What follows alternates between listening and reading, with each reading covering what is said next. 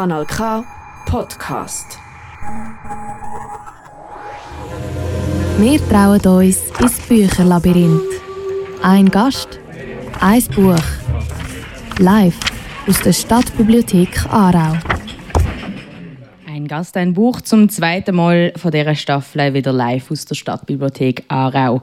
Mein heutiger Gast lebt zwar in Bern und Basel, hat aber auch schon hier in Aarau geschafft, nämlich ähm, im Theater Tuchlaube und auch ähm, das Theater Marie steht auch so ziemlich auf allen anderen Bühnen in der Schweiz. Er ist nämlich Spoken Word Künstler und Bühnenautor. Er schreibt Bücher, Slamtext, Gedicht oder auch mal, wie wir heute werden erfahren, über einen Freund. Herzlich willkommen, Guy Kernetta. Ja, grüße. Als ich vorhin gefragt habe, ob du jetzt von Basel oder Bern gekommen bist, ähm, hast du weder Basel noch Bern gesagt. Du hast dicke Schuhe abgezogen. Du bist nämlich von einem Berg oben runtergekommen, oder? Ja, ich bin viel am Wochenende im Kiental. Und im Kiental ist, ist man eingeschneit im Moment. Das ist sehr schön. Aber äh, es hat hohen Schnee. Und dann musste ich durchstapfen, aber auf das Postauto. Flüchtest du im Moment oft in die Natur? Ich bin viel, ja, ich bin viel im Kiental, zum, eigentlich auch zum Schreiben. Das ist einfach sehr, ähm, ja, es ist ein bisschen anders als zu Basel. Man hat einfach mehr Ruhe, man ist äh, ein bisschen rausgerissen und kann ein bisschen über die Sachen äh, ja, ich merke auch, wenn ich ankomme, einfach, wie, man, wie man ruhiger wird und wie plötzlich Sachen viel leichter vorhanden gehen. Und das ist immer beim Schreiben so ein bisschen, äh, einerseits ist ja schon ein bisschen der, Druck immer und ein bisschen das, dass, dass sich die Sachen in einem anstauen und andererseits braucht man den Moment, wo man ein bisschen loslassen kann und wo man wieder ein bisschen, ähm, wo, wo das was spielerisch wird und wo man nicht, eben nicht verkrampft reingeht. Und das ist meistens dann, wenn man nachher ein bisschen oben runterkommt und ein bisschen Ruhe hat. Die Ruhe von der Natur zum Schreiben. Ja, ich freue mich ganz besonders, dich heute hier zu haben, weil zum ersten Mal, seitdem ich die äh, Sendung moderiere, darf ich mit jemandem mit einem Gast über ein Buch reden, das er selber geschrieben hat, beziehungsweise mitgeschrieben. Ähm, du hast für die Sendung dir das Buch ausgesucht, Kurt Marti, Sprachkünstler, Pfarrer, Freund. Ein Buch, das zum Zeitpunkt, wo wir die Sendung geplant haben, noch gar nicht draussen war. Ähm, es ist eine Zusammenstellung von verschiedenen Texten über den Theolog und Pfarrer und Dichter Kurt Marti, der vor drei Jahren leider verstorben ist. Bevor wir jetzt auf das Buch eingehen, wenn du jetzt ein Lieblingsbuch hättest mitnehmen weil normalerweise machen das unsere Gäste, hättest du da etwas? Ja, es gibt natürlich viel. Das ist immer schwierig, sich auf ein Lieblingsbuch zu einigen. Ich hätte wahrscheinlich schon etwas von Kurt Marti mitgebracht oder vorgeschlagen. Hätte einfach gedacht, das ist, das ist neu rausgekommen, das Buch. Ich gewusst, es ist eigentlich etwas, was man nichts eigenes vorstellen sollte. Und ich bin ja wirklich nur mit einem Text vertreten. Und sonst habe ich mit diesem Buch nichts, nichts zu tun, aber es hat mich einfach sehr interessant gedacht, weil der Kurt Marti wird ja am ähm, 31. Januar wird der 100. Und so ein auf, im Hinblick auf den Geburtstag sind verschiedene Sachen geplant. Also, wo, und, und, unter anderem eben das Buch von Klaus Bäumlin.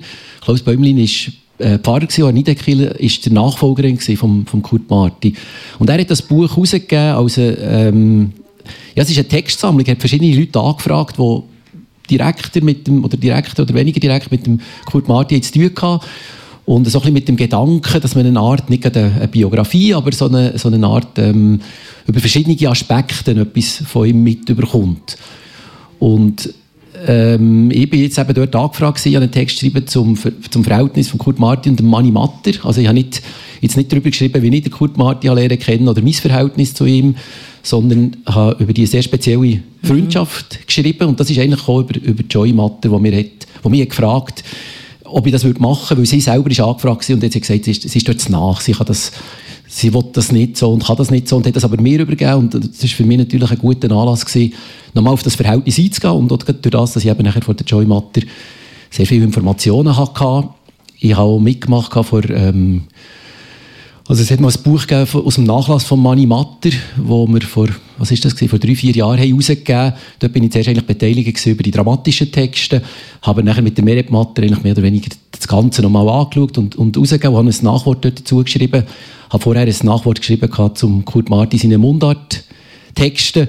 Und von dort her habe ich von beiden so eigentlich Zugriff auf einen Nachlass. Ich habe äh, von beiden Orten eben Sachen kennt, die man sonst nicht kennt und hat gefunden, es ist ein riesen Privileg, dass man aus etwas man schreiben kann, wo man eigentlich über beide einzeln geschrieben hat, wo man bei beiden Zugang hat eigentlich zum Nachlass und dort ein bisschen nochmal über das Verhältnis etwas machen, was mich ja beschäftigt. Das ist ja interessant, einfach die beiden auch parallel dass sie so parallel etwas sehr Ähnliches geschaffen haben oder irgendwas sich sehr nach sind. Und gleich habe ich gemerkt, das ist nie richtig geklärt. Man kann nicht, es ist ja dann gleich irgendwann mal die Frage, wer ist vorher gewesen oder wer hat es initiiert und so. Und diese Fragen, die haben mich da ein bisschen beschäftigt. Das ist jetzt lustig, dass du das sagst. Joy Matta, also die Frau von Mani Matta, hat dich angefragt und hat gesagt, sie sei dort zu nüchtern. Aber sie hat ja jetzt auch einen Beitrag geschrieben. Hast du sie dort irgendwie dann umgestimmt? Nein, also ermutigt. Also sie hat ja, ähm, ähm, äh, ja, einfach gesagt, sie, das ist gut, wenn sie das macht, weil es, ähm, es hat die Gefällerrunde gegeben und die ist ursprünglich entstanden, dass eigentlich über, über die Hanni Marti, wo so nach dem Merit zu Bern, nach dem Merit hat man sich zu, eben zu Bern in diesem Gefälle getroffen. Das war eine Runde von Leuten, unter anderem Lisbeth Vogt, also die Witwe von Walter Vogt, Schriftsteller. Und ähm, irgendwann hat sich das nachher der übergeben. Also, ähm, der Kurt ist dort oben her und hat ähm, zuerst auch die Einkäufe abgeholt von Hanni und hat die heimgebracht. Aber nachher, so ein bisschen mit dem, eigentlich auch nach dem Tod von Hanni, ist das plötzlich so die Runde geworden von Kurt Marti. Ich bin dort selber nie dabei gewesen, aber ich habe immer ein bisschen gehört. Also, und das hat ihm sehr viel bedeutet. Er hat bis ihm, so lange er können laufen und irgendwie ist er, er immer am Samstag in die Gefällerrunde und das ist eine Art so seine sein Gespräch gewesen, seine Leute, die dort zusammenkommen. Über das hat Joy Matter geschrieben, von dem hat sie mir auch immer ein bisschen erzählt, ähm, weil es so eine Art etwas Persönliches war, etwas ein bisschen Informelles und gleich, gleich fast ein bisschen öffentlich. Also es sind auch Leute gekommen, äh, ab und zu ist der Peter Bichsel dort vorbei oder der Franz Ohler ist vorbeigegangen, der Gerhard Meyer ist auch ab und zu mal dort gewesen. Also es ist gleich ein bisschen eine Art, so eine ein intellektueller Treff gewesen, aber glaube auch wieder auf der anderen Seite eben sehr alltäglich. Wir haben über, über ganz naheliegende Sachen geredet und ähm, über das hat eben Joy geschrieben und hat dort auch, äh, Kurt Martin hat in den letzten Jahren, eigentlich nach dem Tod von Hanni nicht mehr geschrieben. Er hat gesagt, er, seine Muse sei gestorben und er konnte, er konnte nicht mehr schreiben. Aber er hat dann gleich auch so im Verlauf vom, vom Leben, vom Denken und so sind mir so Versen durch den Kopf. Und dort hat er, hat er eben ab und zu, wenn er zu dieser Gefällerrunde ist, hat er gesagt, er sei so einen Vers durch den Kopf und hat er so einen Vers gesagt. Das war bei mir auch, gewesen, wenn ich ihn manchmal getroffen habe, hat er gesagt, oh, ja, da ist mir so etwas durch den Kopf und hat er ihm so einen Vers gesagt. Und das Lustige an diesen Versen natürlich, eben, es ist wie ein orales Werk, was noch ein, Spät, ein orales Spätwerk. Und dort ist es schön natürlich, dass alle ein bisschen anders übermitteln. Also mir hat Joy Matter auch mal eine Liste geschickt von denen, wie sie es da im Buch nachher auch gemacht hat, eine Liste von diesen Versen, die der Kurt jeden Monat so ihnen gesagt hat. Und ähm, zum Teil habe ich es selber, als ich es von ihm gehört habe, ich so notiert oder andere so notiert. Also es gibt zum Teil die Versen nachher in verschiedenen schriftlichen Varianten. Und das ist natürlich lustig, dass so ein orales Werk plötzlich so eine, äh, ja, eine gewisse Vielfalt bekommt, durch das, was man es eben erzählt. Und dann schreibt es jemand auf. Ähm, das ist ja eigentlich literarisch, ist ja das eine, äh, äh, ähm, hat das eine gewisse Tradition, so, dass man, dass man eben, dass die Literatur zuerst mal mündlich ist und nachher wird sie, wird sie übermittelt und sie verändert sich und sie passt sich an und Geschichten finden eine andere Form, indem man sie weiterverzählt. Du hast jetzt eben gesagt, ähm, Joy Matter redet über die sehr persönliche Beziehung, beziehungsweise über auch die Beziehung von ihr und der Hanni, weil sie sind sehr gut befreundet waren. Wir lernen den Kurt Marti wirklich aus vielen Perspektiven kennen. Der Franz Hohler schreibt über den Kurt Marti und die Mundart in der Literatur. Der Fred Lerchi beschreibt seine Erinnerungen als Nachbar. Ursula Bäumlin über sein politisches Engagement. Du schreibst, wie gesagt, über die Beziehung von Manni Matter und dem Kurt Marti. Wann war denn so der Zeitpunkt, wo du gefunden hast, du willst über das schreiben und nicht über irgendetwas anderes? Weil man merkt ja auch in deinem Beitrag, dass du dich auch mit ganz vielen anderen Aspekten von seinem Werk ähm, auseinandergesetzt hast. Es war schon die Anfrage von Joey Matter, einfach, und ich dachte, das ist eine ganz gute Gelegenheit. Wenn sie mich schon fragt, ob ich das machen würde, dann habe ich auch gewusst, dass sie mich auf der anderen Seite unterstützt und dass sie mir Sachen sagt, die ich ja, sonst nicht, eigentlich nicht so, so herkommen oder so, wo, wo ich einfach jetzt durch sie kann erfahren und ohne nochmal fragen kann. Ich kann vielleicht dort dazu sagen, meine, ähm, meine erste Begegnung, also ich habe Kurt Marti immer kennt. Oder ich habe ihn in der Schullehre kennen, wir haben die Leichenreden gelesen und wir haben Rosa Lowy gelesen. Das habe ich, für mich war Kurt Marti ein Schriftsteller gewesen, irgendwo zwischen Brecht, Tucholsky und Peter Bichsel. Und das ist aber jemand, der eben nach ist, immer gewusst, das ist eigentlich ein Weltautor oder ein sehr wichtiger deutschsprachiger Autor der aber in Nähe lebt. Und das hat mich immer natürlich fasziniert. sein politisches Engagement hat mich sehr fasziniert. Also er ist zu der Zeit, als ich jung war, sehr umstritten. Gewesen. Er ist, ähm, hat als extrem links und, und provokant gegolten. Ja, und das ist ja, also gerade wenn man, ihn, wenn man eben kennt hat, ist es ja völlig absurd gewesen, also was er dort, als was er dort ist hergestellt wurde. Er ist ja eher ein, ein sehr äh, ein offener, sehr fragender Mensch gewesen. Er ist nicht, überhaupt nicht jemand, der bewusst provoziert hat. Er ist einfach sehr dezidiert in den Sachen, die er schreibt. Aber eigentlich das Bild, das er dort hat abgegeben das ist ähm, eben von heute aus, da kann man wirklich nur den Kopf schütteln. Aber mich hat das fasziniert, hat mich wirklich sehr fasziniert als Jugendlicher. Und nachher habe ich ihn später, wir haben ein Festival gemacht in Bern ähm, und haben ein Gastspiel eingeladen, das war 1991, wo das war ein DDR-Dramatiker, DDR der in einem, in einem stalinistischen Gefängnis äh, einen Christ und einen Marxist hat aufeinander treffen wo miteinander diskutiert eigentlich dort in diesem Gefängnis. Und dann dachte ich, das ist eigentlich etwas, was der Kurt Martin könnte interessieren Und dann ihn zu seinem 70. Geburtstag zu diesem Gastspiel eingeladen. Er ist auch gekommen, mit der Hanni zusammen. Aber das war nur so eine kleine Begegnung. Gewesen, so. Und äh, ein paar kurz vorher haben wir nochmal noch gefragt, wo ich bei Zeitglockenzeitung war, für einen Text. Und dann hat er uns dann, der dann bei Zaffereien äh, Zeit gesehen in Bern. Also sehr viel Unruhe, sehr viel eben Jugendbewegung grosse Demonstrationen. Und der Kurt Marti war eigentlich weit weg dort. Er war ja wirklich ein Grossvater von uns, mehr oder weniger.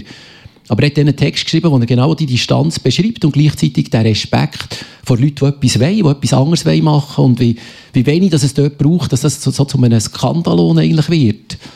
Also das, eben, das, so, so habe ich ihn kennengelernt. Und er wirklich, nein, nein, habe ich ihn mal irgendwie im Bus getroffen, viele Jahre später, wo ich zu ihm bin und gesagt, grüße Herr Marti, ich bin der Giker Netta und so. Und dann hat er gesagt, jetzt habe ich gerade euer Buch gelesen. Und dann, dann hat er mir von meinem Buch, von meinem ersten Buch vorgeschwärmt. Und das hat mich sehr beeindruckt, einfach, dass ein, ja, ein älterer Kollege, jemand, den man, wo man bewundert, sagt, ich habe euer Buch gelesen und das gefällt mir aus den und diesen Gründen. Das, ist, das hat mich wirklich umwerfend gedacht. Das hat auch etwas von seiner Haltung, also von dieser Hinwendung gezeigt. So. Und richtig lernen kennen habe ich ihn nachher, wo Joy Matter nach dem eben nach dem Tod von der Hanni hat äh, im Monat für Kurt Marti gekocht bei sich daheim und hat gesagt, sie laden den Gast ein, wo, denk, wo sie denkt, der könnte vielleicht interessant sein für Kurt Marti. Und ich bin dort sehr befangen her und habe gedacht, ja, ich weiß nicht, was ich mit ihm reden kann. Wahrscheinlich bin ich nicht so ein äh, nicht so ein anregender Gesprächspartner für ihn. Und dann war es aber ein wunderschönes Mittag. Gewesen. Wir haben stundenlang geredet, äh, wirklich bis am Nachmittag. Und, und ähm, der Kurt ist nachher heimgegangen und ich bin noch bei Joy geblieben und Joy hat mir nachher dort ähm, die, die Predigt gegeben, die der Kurt Marti gehalten hat zur Beerdigung eigentlich von Mani Matter. Und das ist ein irrsinniger Text. Der ist jetzt auch gerade rausgekommen, neu in einem Buch ähm, mit, mit Predigten. Dem, dem du hast einen ganzen Stapel an Büchern mitgenommen. Ja, wir drei, wahrscheinlich nachher drei Bücher drauf, rausgekommen. Und das Gottesbefragungen, das sind ausgewählte Predigten. Und da ist zum ersten Mal die die, ähm, ja, die Abdankungsrede, die der, der, Mani Mat, äh, der Kurt Marti zum Mani Matter gehalten hat. Und, und das ist, wirklich, ist, erst jetzt rausgekommen? Das ist jetzt erst öffentlich geworden. Eben dann hat man es Joy Matter gegeben als Kopie. Ähm, und darum habe ich jetzt so ein bisschen den Link, also eben, ich war bei Joy Matter und wir, ähm, der Kurt ist nachher gegangen und dann haben wir dort noch mal ein bisschen darüber geredet, dass ich das wissen wie ist das gewesen? Wie, hey, ich wusste, die sind befreundet gewesen, aber wie sind die befreundet gewesen?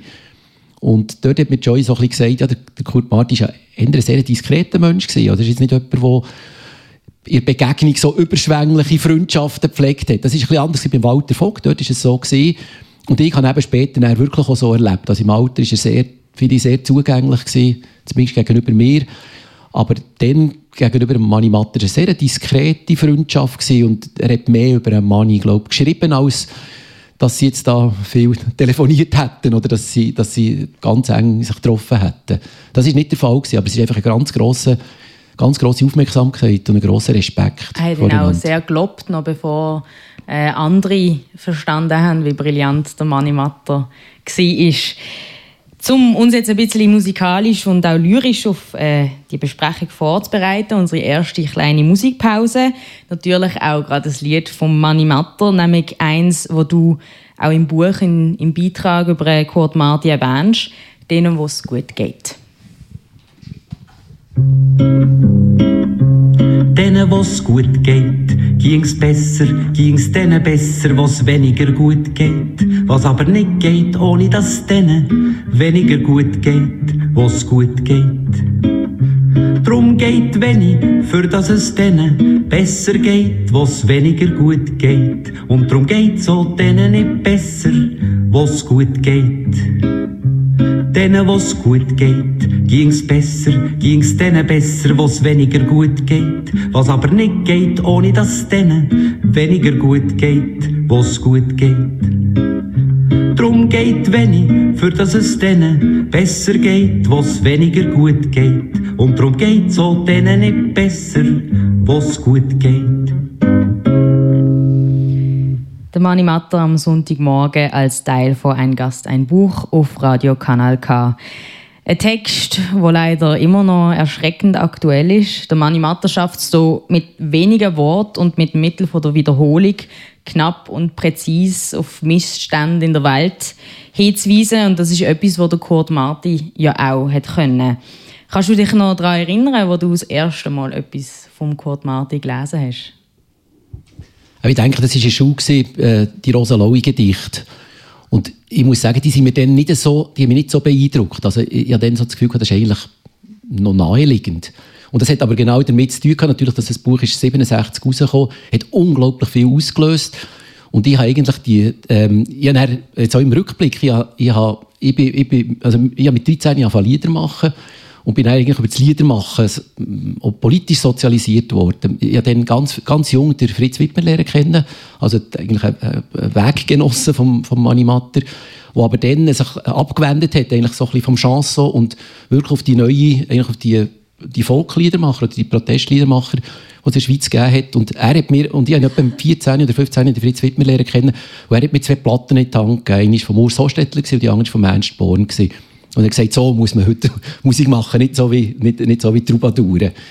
Also er hat mich dort so reingebracht in das, in das Liedermacher-Umfeld. Und ich habe nachher, als ich aufgehört ähm, mit 19 bin ich dann auf Wien studieren und da hatte ich wirklich kein Publikum mehr, gehabt. ich bin mit der Gitarre nicht weitergekommen und dann habe ich einfach Gedicht machen und habe dort so ein ganz kleines Gedichtband gemacht hat er fast niemandem gezeigt, aber unter anderem eben Fritz Wittmer, dem Fritz Wittmer geschickt und ich dachte, das könnte ihn interessieren.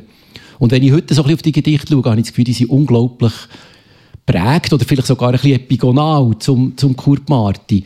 Aber das ist nicht einmal, eben, es ist, nicht, es ist bei mir nicht direkt gewesen, sondern ich, also, glaube, das war schon mal ein Zwischenschritt gewesen. Also eigentlich der Kurt Marti irgendwie wie in einem nächsten, äh, wie, wie über seine Epigonen oder über seine Nachahmer oder über auch seine Weiterentwickler lernen kennen und, und hat das auch wieder weitergeführt.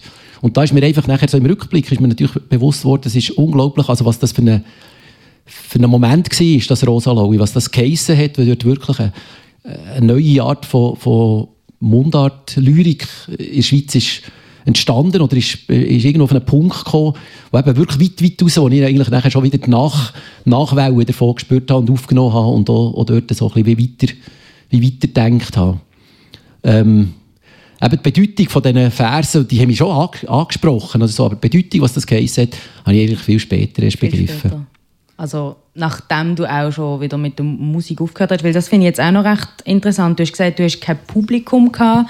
Hat das damit zu tun gehabt, wo du auf Wien gegangen bist, dass du einen anderen Dialekt geredet hast, also wegen der Spruch oder Warum hast du das Ja, bei mir ist das, wie, das Lieder machen ist selbstverständlich. Das ist der, ich habe ein, ein Lied machen, zuerst noch mit der Ukulele, dann bin ich langsam auf Gitarre. Ich habe das immer in der Klasse, also wir hatten in der Klasse eine Klassengruppe gehabt. Das, eine Parallelklasse hat auch eine Gruppe gehabt, und es so Konkurrenz gegeben zwischen den verschiedenen Gruppen und die einen sind nachher, die sind schon beim Gurtenfestival eingeladen gewesen, wir noch nicht. wir sind am Schluss auch beim Gurtenfestival gewesen. Also es hat so wie verschiedene ähm, also dann hat es Fusionen gegeben zwischen den verschiedenen und, und so, ich eigentlich immer eine Gruppe gehabt, also mit dem Celli, am Schluss mit, dem Cellist und einer Giga zusammen und ich habe Gitarre und gesungen. Und nachher, als ich auf Wien bin, ist irgendwie die Gruppe, hat es die Gruppe nicht mehr gegeben. Aber auch die Auftritte haben wir vorher ja nicht gesucht, sondern wir haben die immer wieder bekommen und jemand gefragt, kommt ihr an das Fest oder kommt ihr da und so. Also wir haben einfach immer unsere Wochenende so mit Spielen verbracht, ohne es da viel, ich nicht drum gerissen, sondern es ist einfach entstanden. Und plötzlich bin ich allein zu Wien und das hat es wie nicht mehr gegeben. Und äh, auch, auch, auch, meine Lieder habe ich immer für ein Publikum gemacht. Also, dass ich Mundart gesungen habe, hat natürlich auch damit etwas zu tun, dass die Leute, die da sind, dass ich die ansprechen Ich habe mir nicht vorgestellt, ich mache da eine Weltkarriere, sondern es ist wirklich für die paar Leute gesehen, die da sind, für die singt man und für die man, macht man immer wieder neue Lieder. Das hat immer angetrieben, jetzt probiere ich wieder etwas Neues, mache wieder etwas Neues weiter. Ähm, und plötzlich ist das weg gewesen und ich habe eigentlich nicht mehr gewusst, für wen oder was und habe ein Theaterstück geschrieben und das Gefühl, das ist nicht gut und so. Also man ist nachher so eine, plötzlich hat sich das wirklich verändert. Also das Unbeschwerte, wo das Liedermachen hatte, ist plötzlich zu einer Ambition geworden, die mich nachher fast ein bisschen erschlagen hat. Ich nehme mal an, in dem Fall haben sich deine Lieder auch unterschieden inhaltlich von dem, was du dann in deinen Gedichten verarbeitet hast? Nein, ähm, die Gedichte sind Nein, es ist, also es, es ist schon eine zunehmende Politisierung in den Liedern. Das hat auch relativ unbeschwert angefangen. Aber eben dort ist wirklich sicher durch den Impuls von Fritz Wittmer, dann, durch das, dass, man eben, dass ich einen Ernst Born gelost habe oder dass ich eben, oder Urs Hostetler finde, hat eine ganz feine poetische Art gehabt, aber gleich auch mit politischen Inhalten zu arbeiten. Also ich habe immer eigentlich gedacht, es ist ein politisches Lied. Und auch Gedichte sind irgendwo dort dazwischen gewesen. Oder, oder eben gerade das, ein Gedicht ist gesehen, ähm, es hat geheissen, äh, irgendwie nach der Nacht, wo, wo Bern nicht verbombt wurde oder nicht, nicht ist verbombt worden. Und das ist so die, also natürlich die Kombination, dass Bern verbombt wird, das ist sicher auch inspiriert gewesen durch die, eben durch Kurt Martin mit seinem Viet Bern, also das, das, das Zusammenziehen plötzlich von, von, von Vietnam und Bern in einem Gedicht. Das ist mir wirklich dort nicht bewusst gewesen, das denke ich einfach heute, das ist sicher der Zünder ist dort sicher der Kurt Martin mit seinem Viet Bern. In dem Fall hätte ich den Kurt Martin eigentlich unbewusst äh, also er ist ein Teil von deiner politischen Sozialisierung. Das denke ich, ja. Hast du das Buch über Kurt Martin selber schon lesen das Ganze. Das da, das da jetzt? Ja, klar. Ja, ja, ja gut, nein, ich weiß nicht. Das ist ja erst daher, wenn ich das Buch gelesen Nein, ich habe gedacht, vielleicht, äh, ja, weil du vorher gesagt hast, du hast sonst nicht viel zu tun damit, dann habe ich gerade gedacht, oh nein. Aber gut, in diesem Fall ähm, können wir auch über den, den Inhalt ähm, noch konkreter reden. Eben, ich habe es vorher schon gesagt, äh, in diesem Buch kommen ganz viele unterschiedliche Leute zu Wort, PolitikerInnen, Schriftsteller, Nachbarn, Gibt es etwas, wo du Neues auch über Kurt Marti gelesen, äh, erfahren hast durch die Lektüre von diesem Buch? Ja, sicher so die theologischen Aspekte oder jetzt auch, was drinnen steht über, über ähm, die Art, wie er predigt hat, das war mir nicht ganz so bewusst gewesen, weil ich ihn nie gehört predigen und ähm, eben dort gibt es so den Punkt, das finde ich sehr interessant, oder Klaus Bäumlin eben beschreibt, dass der Kurt Marti äh, äh, vergleichsweise traditionelle Predigten gehalten hat. Also, dass Leute, die dort extra in die Kirche sind und ich denke, jetzt tritt da ein grosser Dichter, Pfarrer auf und die haben etwas sehr Experimentelles erwartet und das waren aber eigentlich konventionelle Predigten gewesen, die aber natürlich schon äh, gefüttert sind oder wo, wo schon einen politischen und ähm, gesellschaftlichen Gehalt hatten. Aber das hat man nicht so auf den ersten Blick glaube ich, erkannt. Das ist sehr spannend, das ist, dass man den Unterschied von, ähm, ich habe natürlich auch nie eine Predigt von ihm gesehen, aber ähm, dass seine Spruch auch sehr ähm, beschrieben wird und der Unterschied von, dass er, wenn er in der Kirche geredet hat, eine sehr ähm, direkte und einfache Spruch äh, gewählt hat und in seinen Gedichten eben experimentiert hat und wegen dem auch immer ja, auch ein bisschen kontrovers war. Das vielleicht noch zur Sprache, das hat er mir mal erzählt, dass ich mal ein Interview gemacht mit ihm, was darum gegangen ist, um Mundart und Hochsprache. Also wie, wie, wie wählt er das oder auch ähm, wie, wie, übersetzt er oder so. Wie tut er. Und dort hat er mir einfach erzählt, dass er eben häufige Predigten gehalten in Niederkirchen und dann hat er es einen Tag später oder zwei Tage später noch in einem Gemeinschaftszentrum oder so, in einem, in einem ich weiß nicht genau, wo das war, so einem Wehrzweckort gehalten. Und dort hat er es immer Mundart gehalten. Und er hat gesagt, das sei für ihn einfach sehr lehrreich gewesen, dass er immer, wenn er jetzt Deutsch geschrieben hat, hat er schon daran gedacht, wie können er es dann nachher, er hat es nicht Deutsch äh, Mundart umgeschrieben, sondern er hat es Mundart gehalten von der deutschen Vorlage her.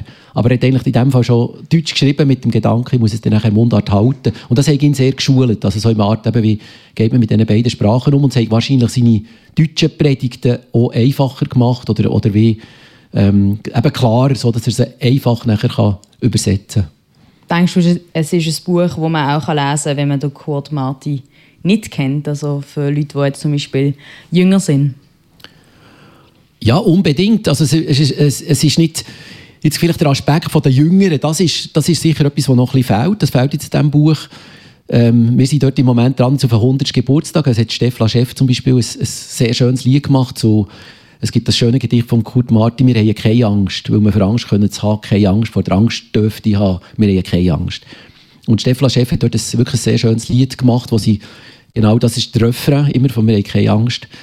Ähm, und das sind wahrscheinlich Sachen, die jetzt Junge nachher mehr ansprechen. Also ja, äh, meine, meine Tochter hat das Lied gehört, die hat das vorgespielt und die hat einfach gesagt, das ist ein sachstarkes Gedicht. So, also die ist wirklich angesprungen auf das Gedicht und das, ich glaube, das ist bei dem Mundartgedicht jetzt wirklich so Sachen, ja, vielleicht doch das, vielleicht im, im, im, im Buch hat es einen Text von Gimmeler, Gimmelerinnen, wo, genau, wo eine Laudatio gehalten haben. Gedicht im Bezug zu einem Projekt äh, von einer Gymklasse, wo einen Vergleich gemacht hat ähm, und was sich mit, äh, mit dem Gedicht von ihm auseinandergesetzt hat. Und da sieht man auch ganz stark, ähm, ja, wie die Gedichte junge Leute auch total anspricht und wie universell bzw. auch aktuell seine Texte sind, immer noch.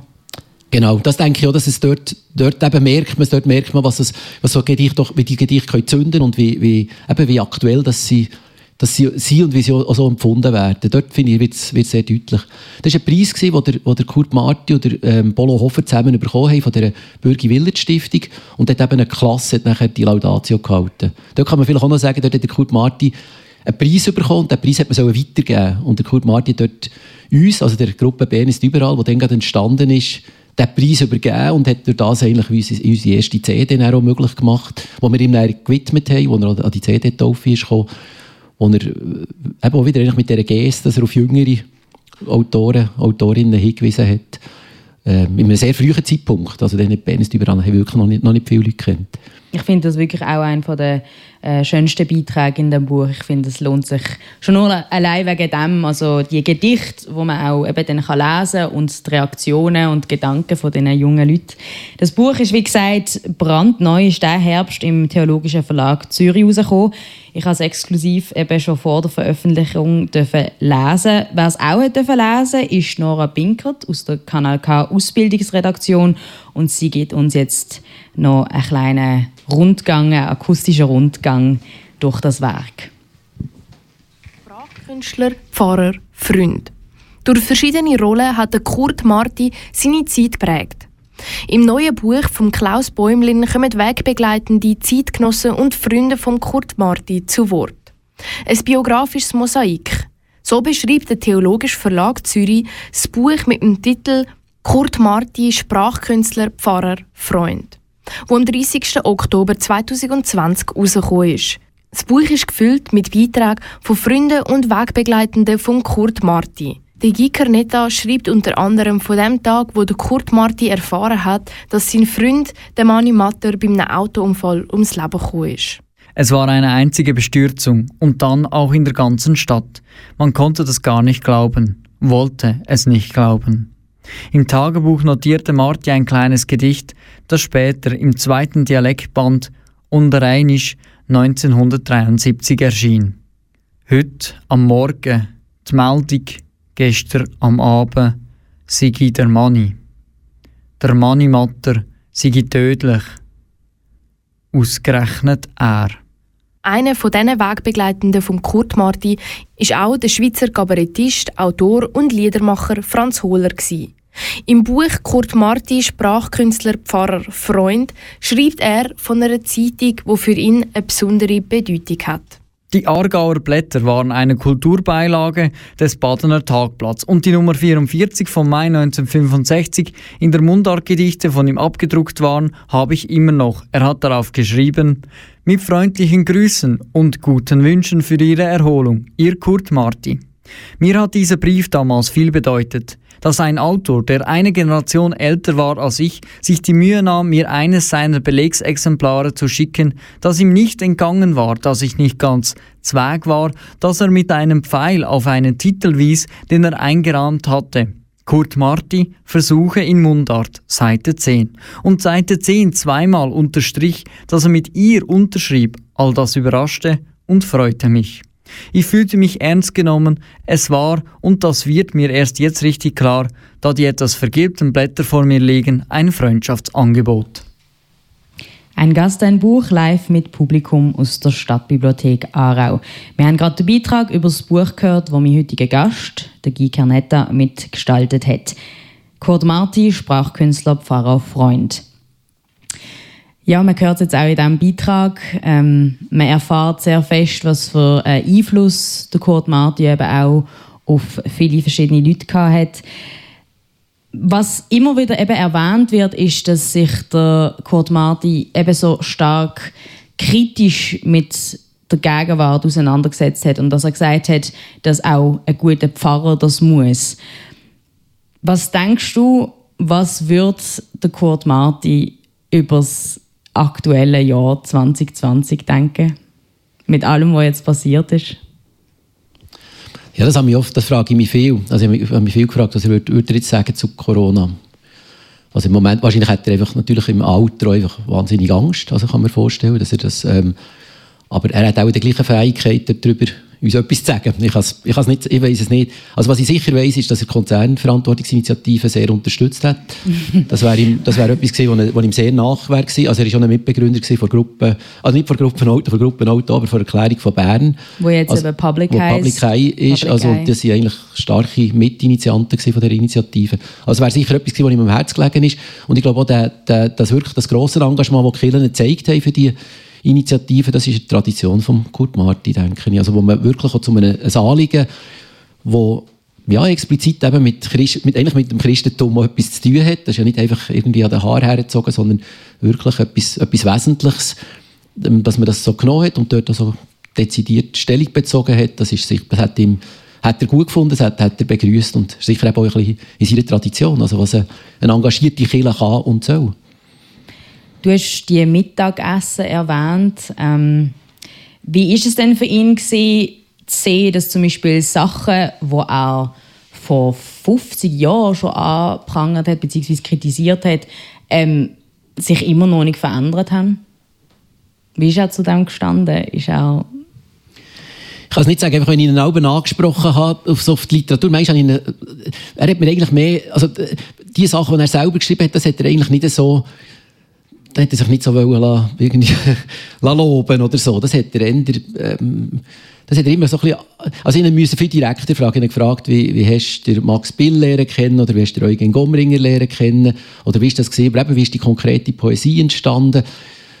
Dort hat er nachher sehr viel angefangen erzählen. Eigentlich immer mehr mit dem Verweis auf andere oder auf, auf ähm, ja, Sachen, die er erlebt hat oder so. Aber so die, die Situation, dass ich in seinem Werk Sachen kann lesen kann, die er eigentlich vor vielen, vielen Jahren darüber geschrieben hat, und es ist immer noch nicht viel anders, dass, ähm, das haben wir so wie nie, das hat er nicht, das hat er auch, glaube ich, wieder von sich gewiesen, das hat er nicht, ähm, äh, also er hat, er hat, was er viel gesagt, hat, ist einfach, dass er, dass er nicht mehr nachkommt, dass er immer noch jeden Tag Zeitung liest, so, aber er findet, es ist ganz viel unverständlich geworden und dass, er, dass, dass ihm das schwerfällt und und er hat so einen schönen Satz gehabt, wo er gesagt hat, er hofft einfach, dass die, die, die verantwortlich sind, dass die noch den Durchblick haben, wenigstens, oder die, die entscheiden, dass die noch den Durchblick haben. Und da hat man sich natürlich können denken, ja, das ist zu befürchten, dass die den Durchblick auch nicht haben. Aber es war nachher so die, die fatalistische Lesart. Ja. Was denkst du, was er uns für Ratschläge gegeben hat jetzt für das Jahr? Er hat nicht wirklich Ratschläge gegeben. Es gibt auch, da gibt ein schönes Zitat, das ich vorhin noch gelesen habe, von den, von den Fragen, also wo er einfach sagt, eigentlich, das, was überdauert, sind die Fragen, nicht die Antworten. Also die Fragen sind zeitlos, nicht die Antworten. Von dort her, er hat nicht, nein, ich glaube nicht, er hat nicht beraten, sondern er hat, er hat uns gefragt, er hat mich gefragt, was, was meinst du, oder was denkst oder ich glaube, das war mehr seine Haltung dazu, das wollen wissen und das wollen, ähm, er ist eben in den letzten Jahren ist er wirklich auch, äh, er war schon allein gewesen, so in diesem in dem Altersheim, in diesem Pflegeheim. Er ist dort ein bisschen, ähm, ja, es, es, ist eine, es ist, er ist sehr eingeschränkt gewesen, einfach durch das, dass er immer weniger können laufen, immer weniger gesehen. Für ihn glaube das Schlimmste gesehen, wo er, wo er praktisch nicht mehr lesen.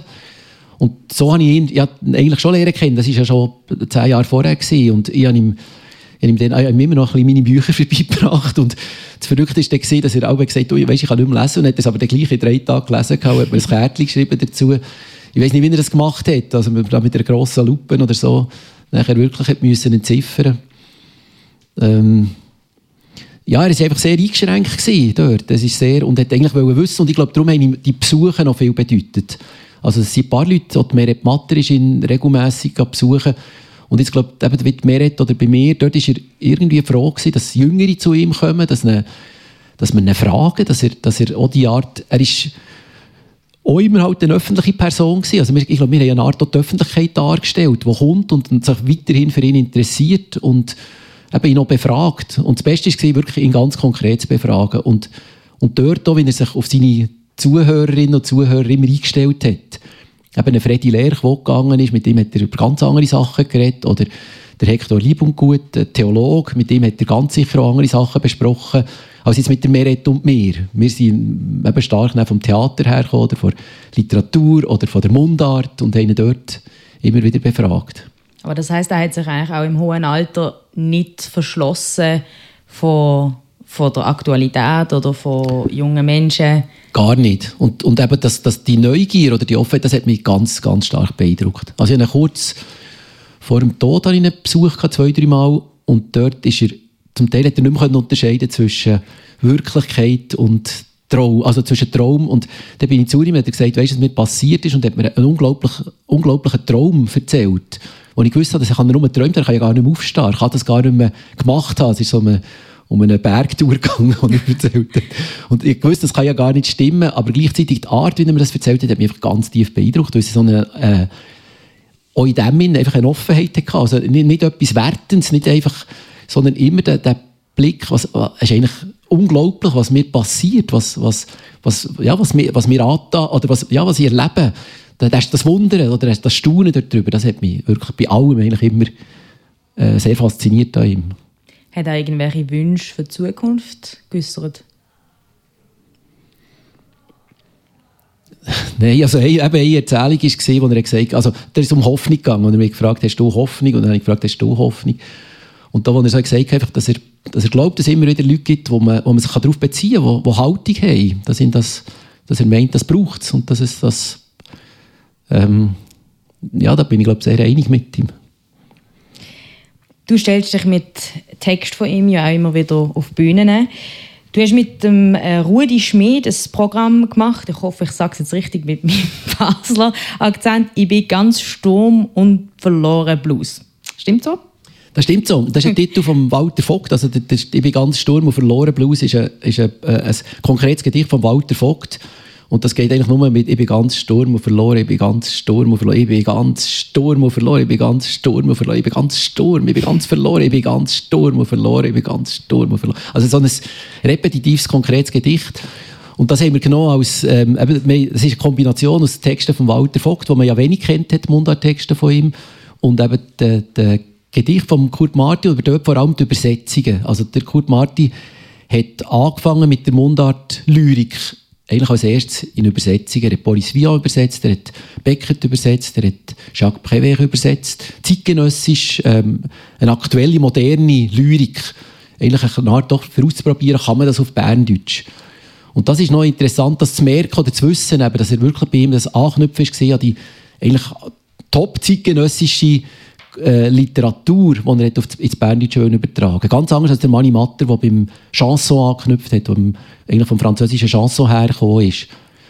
Und äh, die Sachen, die wir dort im ganz, im ganz Sturm- und verloren Blues-Programm machen, das sind fast alles Übersetzungen von Boris Vian, wo irgendwo der, der Walter Vogt hat relativ redundant geschrieben, also so eine, eine Art, ähm, fast ein improvisatorisches Schreiben.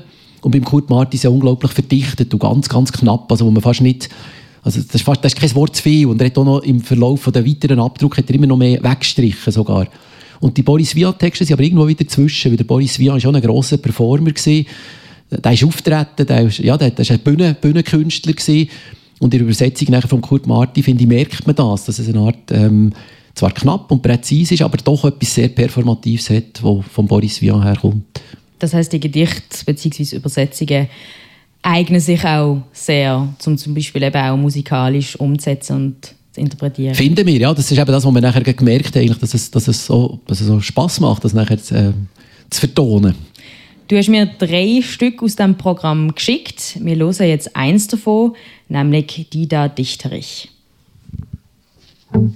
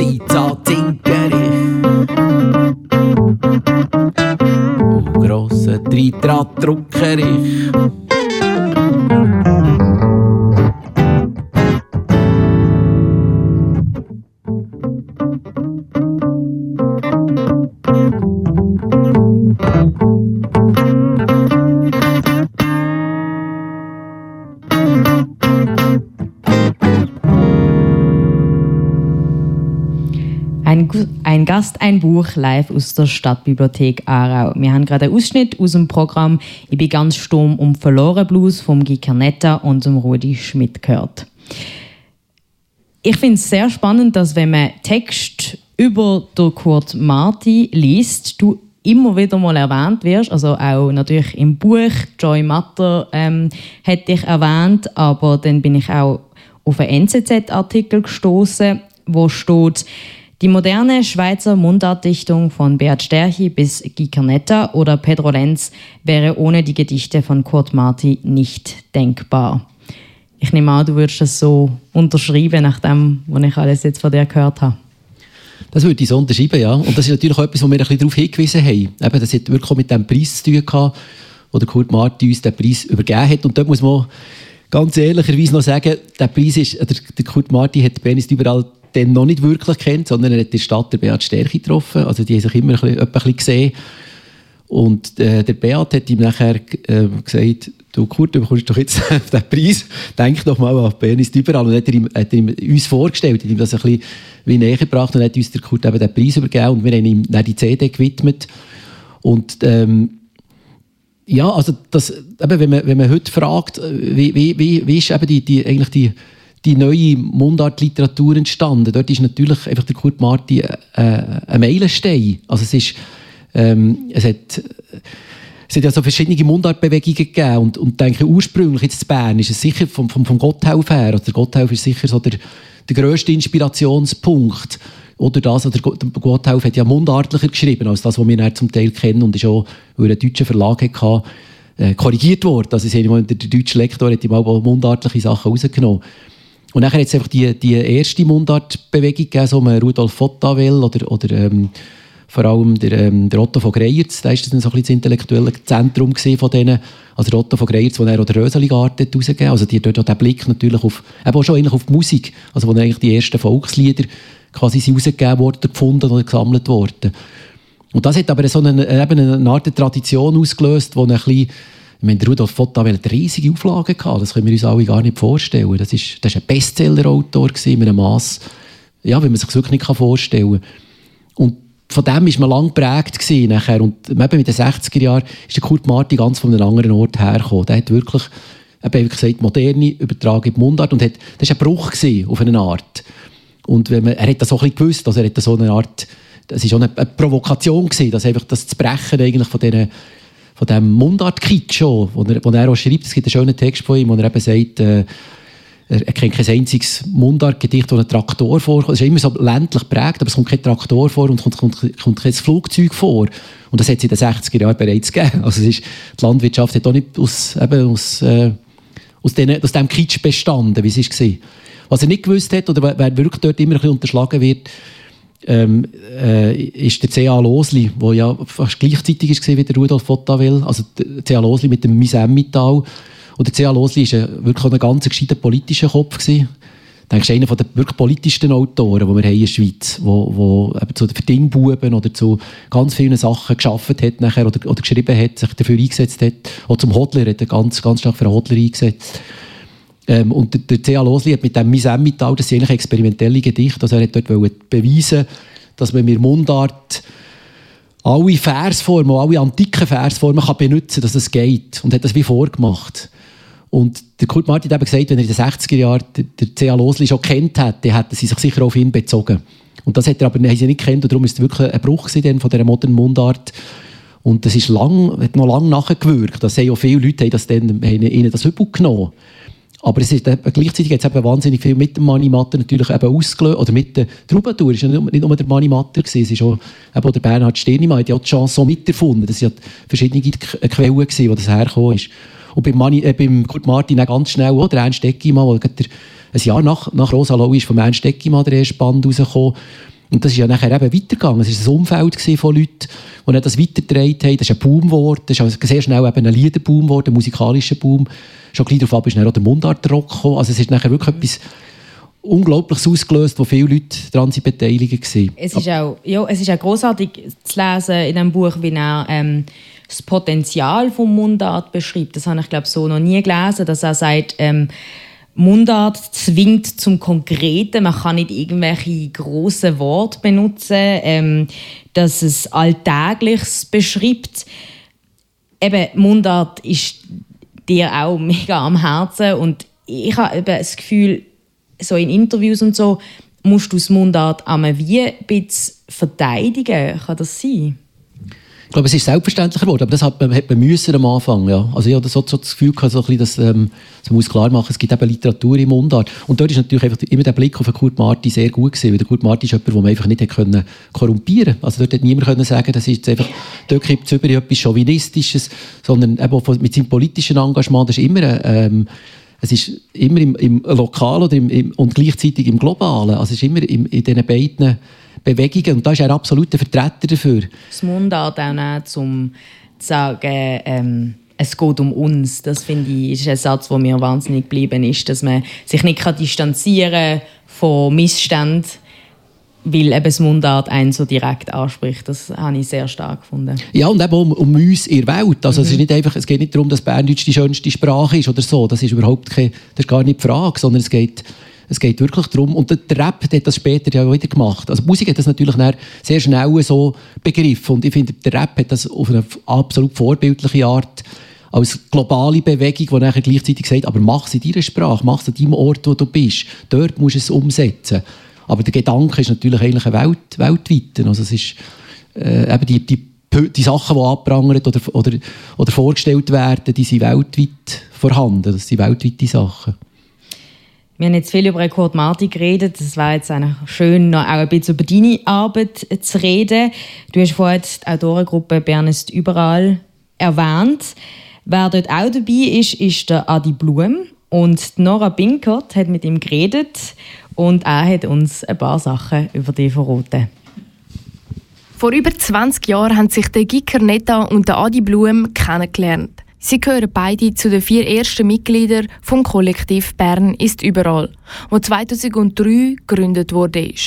In diesen vielen Jahren, wo sie zusammengearbeitet haben, hat sich eine Freundschaft entwickelt.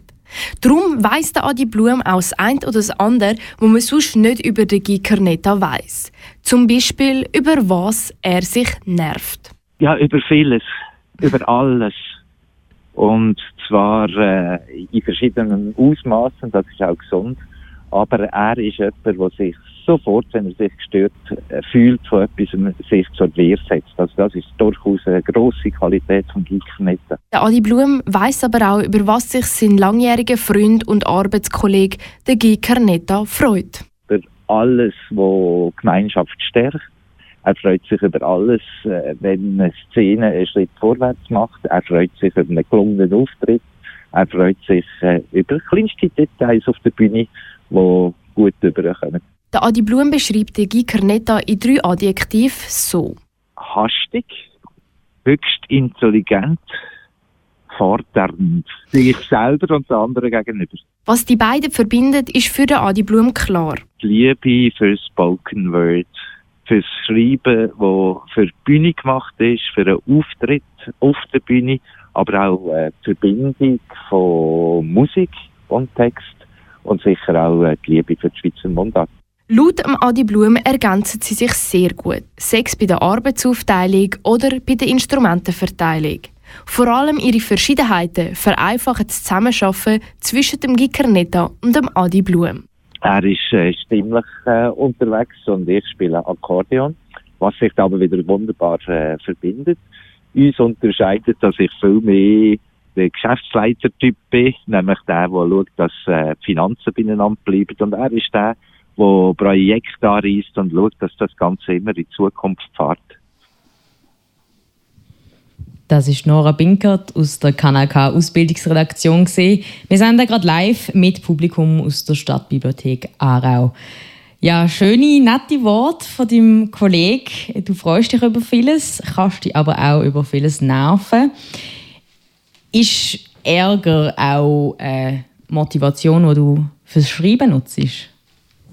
Ja, auf jeden Fall. Oder eben umgekehrt. Also das Schreiben ist eine Möglichkeit, mit dem Ärger irgendwie umzugehen, weil man sonst ich bin jemand, der das sehr gegen innen nimmt. Also ich, ich glaube, dass bei mir wirkt die Sache eher, eher selbstzerstörerisch. Und das ist etwas, was man wie mit dem, ja, mit dem Schreiben eben kann wie abwenden kann. Also indem ich mich damit auseinandersetze und probiere, einen Ausdruck zu finden dafür, macht man so für sich erträglicher. Also da denke ich, und, und dort ist natürlich die Bühne auch gut, also weil man wirklich eine Möglichkeit hat, zu sagen. Man, man tritt auf, es ist nicht einfach, ich schreibe nicht irgendetwas für mich und dann tue ich es in eine Schublade legen oder ich tue es ähm, publizieren und erfahren. Also bei einem Buch ist ja manchmal, hat man ganz wenige Reaktionen. Oder bei einem, bei einem, was weiß ich, wenn man für eine Literaturzeitschrift schreibt, hat man fast keine Reaktionen. Aber wenn man auf die Bühne geht, hat man ein paar Leute und die reagieren. Und da hat man sehr schnell so einen, einen Widerspruch oder einen Zuspruch. Und da ist sicher die Bühne einfach gross. Über was nervst du im Moment? ja, schon über, über viel, aber Nein, im Moment ist, finde ich, ein, ein extremes Wechselbad. Ich denke, wir sind in einer extremen Umbruchssituation. Und jetzt das Abstimmungsergebnis, da, hat mich, da ist man wirklich da ist man in einem Kalt- und Warmbad drin gewesen. Wir haben jetzt gleichzeitig zu Basel einen Regierungspräsident, der mir persönlich sehr nach ist, der Beat Jans, mit, wo ich viel mit ihm gemacht habe. Und ich denke, das ist super. Jetzt habe ich einen Freund, der Regierungspräsident ist. Das ist eigentlich eine Art, wieso. Und da kann so vorangehen. Da kann Basel jetzt wirklich, also er wird im Klimaschutz, wird er Basel stark vorantreiben. Er ist du beziehst dich auf die Konzernverantwortungsinitiative. Ja, klar. Aber auch, ich meine, auch das Hafenbeck in Basel, das, hat ihm, das, ist, das ist schon einen Moment lang gegangen. Dort ist mein Sohn ist sehr aktiv gewesen. Dort hat gefunden, das geht eigentlich nicht mehr. Und das ist so eine, eben, das ist so eine Erfahrung, wo man nachher denkt, okay, das ist jetzt halt so. Und dann ist die SP ist dort dafür gewesen und ein kleiner Teil der SP ist dagegen gewesen. Aber wirklich einen Widerstand hat es Basel dort nicht gegeben, obwohl man eben ganz ähnliche Sachen hatte früher beim, beim Messebau, wo es auch fast keinen Widerstand gegeben hat. Und gleichzeitig heute merkt man, was das für ein Blödsinn war. Dann. Also es ist so, ja, aber, ich finde es ein extremes Wechselbad. Ich finde, im Moment entsteht unglaublich viel. Mhm.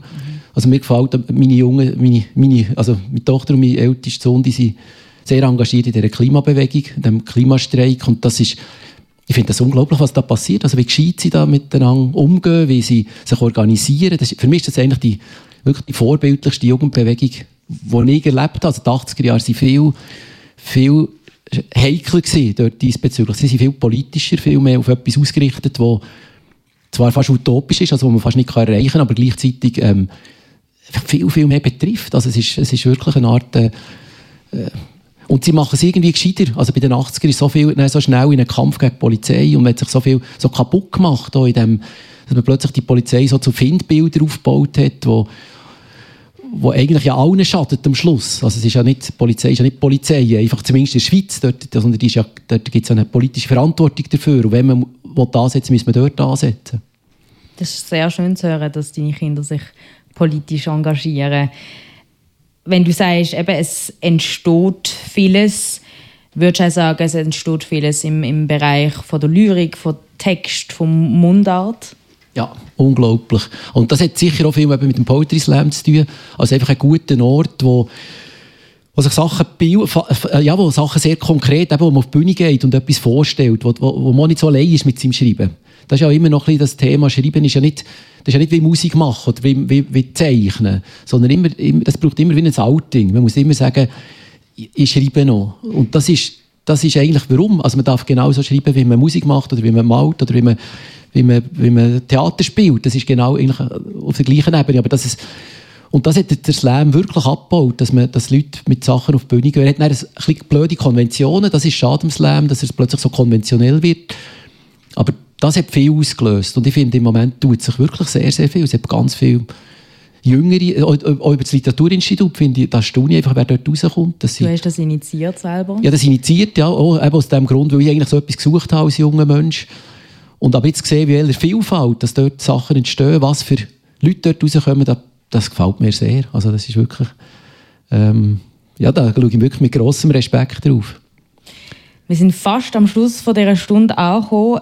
Wir haben jetzt noch Zeit für einen kleinen musikalischen Beitrag. Du hast dir den Kleusu Friedli gewünscht, weil er einer für dich einer der wichtigsten Mundart-Liedermacher nach dem Manni Matter ist. Du bist auch selber bei der Entstehung von dieser Platte dabei gewesen. Kannst du uns da noch mehr erzählen? Das ist eben in dieser Jugendzeit, wo sich, wo sich die Gruppe, also die Fata Morgana, die Genossenschaft gebildet hat. Es hat so Liedermacher-Treffen in der Schweiz. Und das ist alles über den Urs Hostetler gelaufen.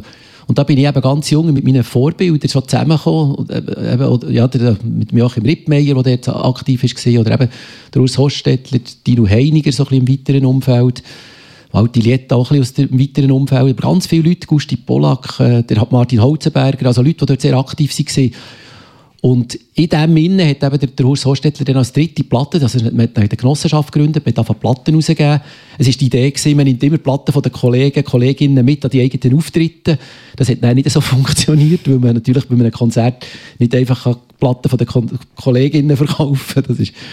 Aber so als dritte Platte ist eben die, die Kleus- und Friedli-Platten entstanden wo es Aufnahmen waren. Der Kleus Friedli hat Geld bekommen, ist mit dem in ein Studio und hat einfach in der Nacht Songs aufgenommen. Und ihn hat, man, man kennt von Long Street Jazz Band, von Mahogany Hall, aber man hat ihn nicht als Liedermacher kennt. Und das ist nachher, also Kleus Friedli ist ja recht jung gestorben.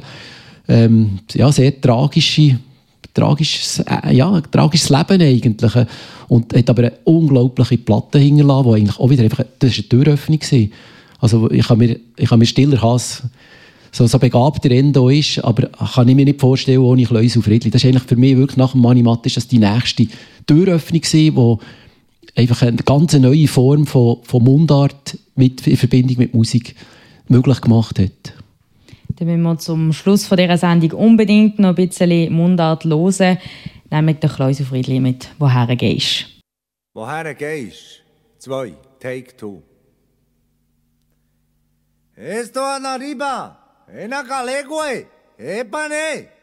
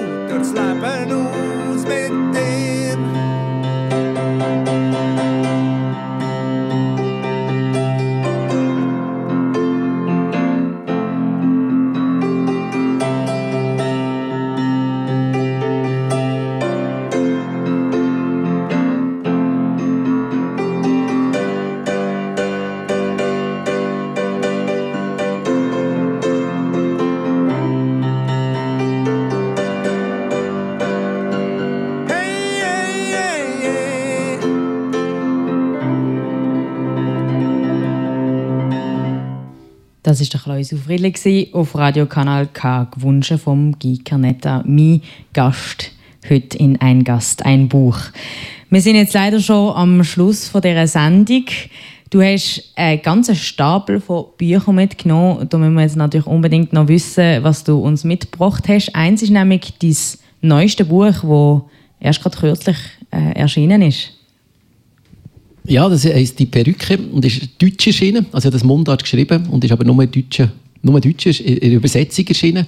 Und im Buch gibt es einen Code, wo man nachher im Internet Mundart original kann als PDF, so dass man, wenn man will, das Original noch lesen kann. Aber es ist auch einfach ein Versuch, eben, wie geht man mit diesen beiden Sprachen um, druckt oder gerät oder eben im Internet, weil sich dort ja neue Möglichkeiten auftun und wo man ein bisschen damit spielen kann. Das kann man jetzt nachher hier auch noch kaufen und an alle unsere Hörer und Hörerinnen, falls sie gerade in der Nähe sind und in der Stadtbibliothek Aarau wenn vorbeikommen, noch ein Buch äh, über den Kurt Marti oder das Neue vom Guy Carnetta kaufen. sind herzlich eingeladen.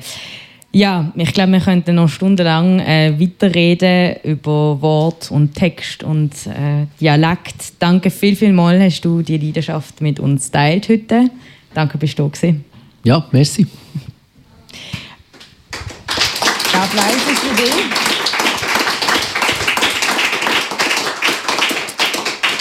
An all unsere Hörerinnen und Hörer, bleibt unbedingt dran, weil nach dem K-Tracks gibt es heute etwas Besonderes. Wer in den letzten Tagen Kanal K gelost hat, weiß es vielleicht schon. Wir öffnen im Dezember jeden Tag ein neues musikalisches Adventstürli. Wir übertragen in Zusammenarbeit mit dem KIF, der reformierten Kirche Aargau und dem Netzwerk Asyl der ganze Advent durch, jeden Tag live.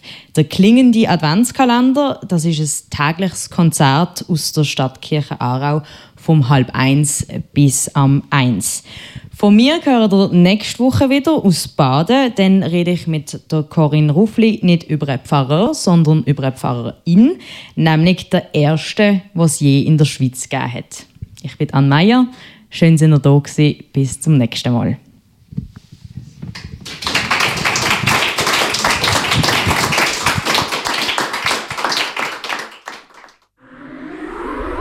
Das ist ein Kanal K Podcast Jederzeit zum Nachhören auf kanalk.ch oder auf deinem Podcast App.